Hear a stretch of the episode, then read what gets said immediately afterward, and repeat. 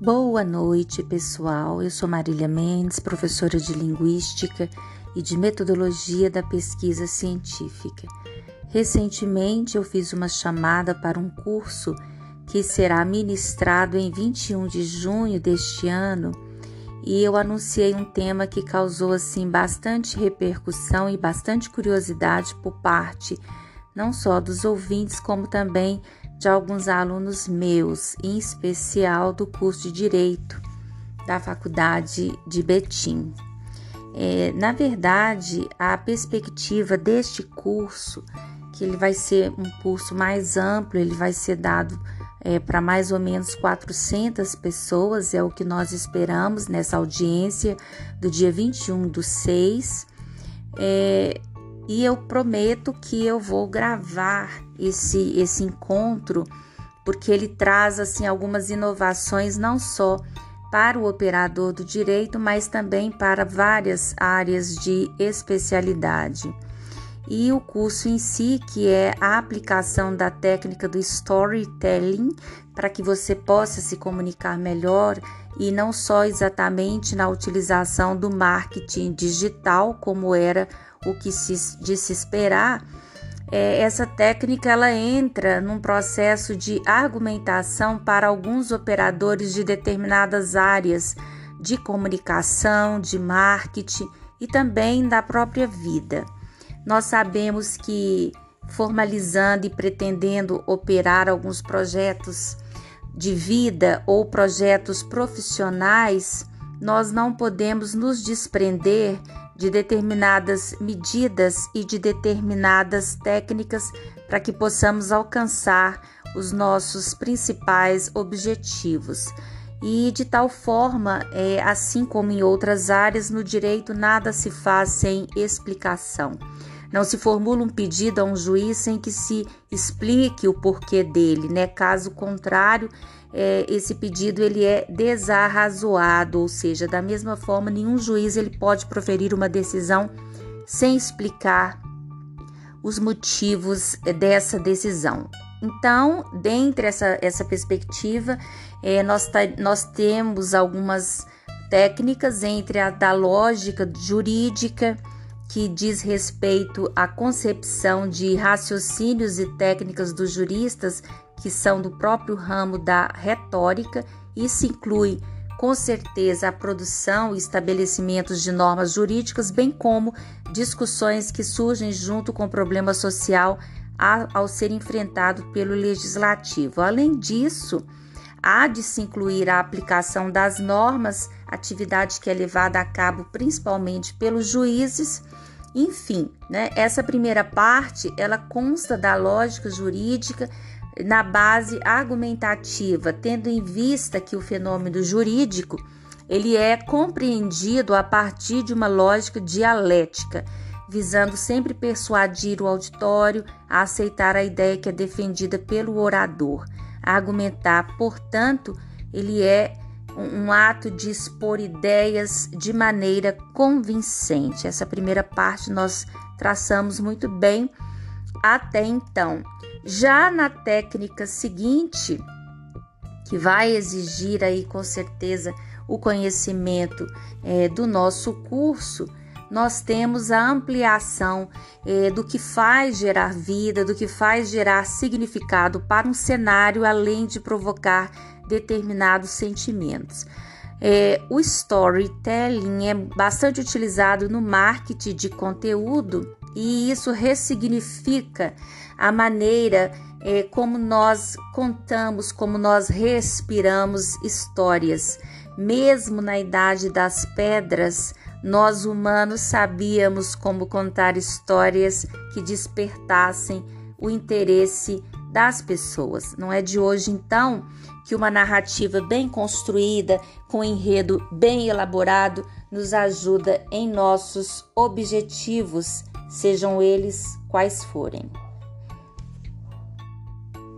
Para melhor compreendermos eh, a técnica do storytelling, eu trouxe aqui alguns itens que podem ajudar vocês na ampliação dessa compreensão.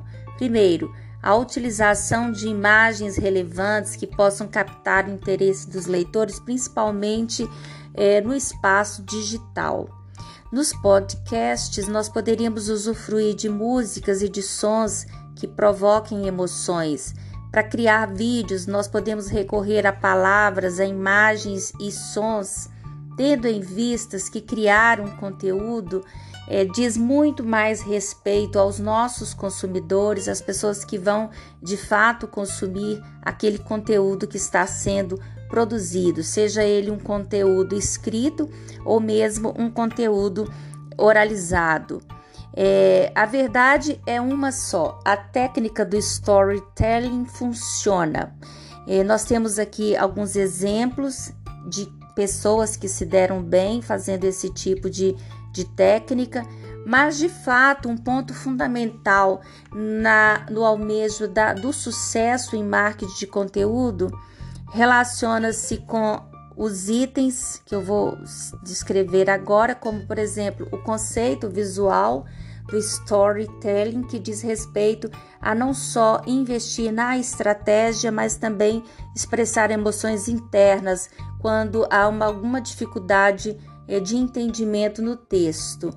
Uma pesquisa da Demand Gen Reports revelou que em 2014 o conteúdo de vídeo no marketing B2 aumentou de 8% para 54%, enquanto os infográficos eles saltaram de 9 para 52. A menor distância entre um cérebro humano e a verdade é a história. Além do marketing de informação visual, que veio para ficar e se tornou parte dos orçamentos das principais empresas, nós podemos é, citar que 70% dos profissionais de marketing de internet eles fazem planejamentos estratégicos para aumentar o uso de elementos de marketing. A informação visual ela relaciona infográficos, que são gêneros mistos, porque misturam além do verbal os aspectos não verbalizados, os vídeos, os memes, print screen, enfim, né? Há uma malha aí é, é, considerável de produtos que podem ser utilizados. Você pode contar uma história usando palavras da mesma maneira que palestrantes keynote. É o caso do método storytelling que irá supervalorizar seu conteúdo a partir de elementos visuais. Outros itens que podem também ser relevantes é a questão é, dos principais benefícios na persuasão, no processo de persuasão. A palavra mestra que vai destravar o cofre da conversão pode ser essa, né? Robert McQueen estava certo quando ele disse que storytelling com persuasão supera de fato as estatísticas. O marketing ele é feito para as pessoas e essas são seres dotados de emoções. Nosso cérebro ele é incentivado a responder a gatilhos emocionais. O storytelling é a fonte natural mais poderosa desses gatilhos, quando você entende como persuadir os outros, você não irá lutar tanto para obter mais tráfego. Essa que é a grande verdade. Obviamente, existem atalhos. Uma das concepções que já ficaram bastante claras no nosso curso e na nossa jornada de comunicador é que no marketing digital no mercado digital, no momento em que sua audiência ela começa a te ver como alguém que não se importa com ela, você está se preparando indiretamente para conhecer o seu fim. Mas eis a solução. Use experiências passadas, estudos de caso, pesquisas, resultados significativos que você tem ajudado os clientes a alcançar. Isso faz parte de toda uma história.